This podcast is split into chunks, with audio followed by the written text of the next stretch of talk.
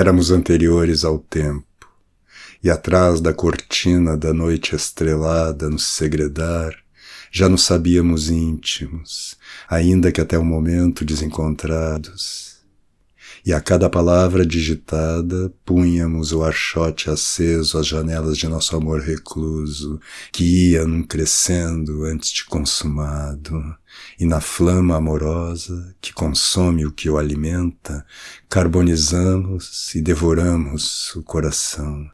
enquanto o arcanjo assinalado, sentando silente ao sopé, vigiava os nossos votos sacros.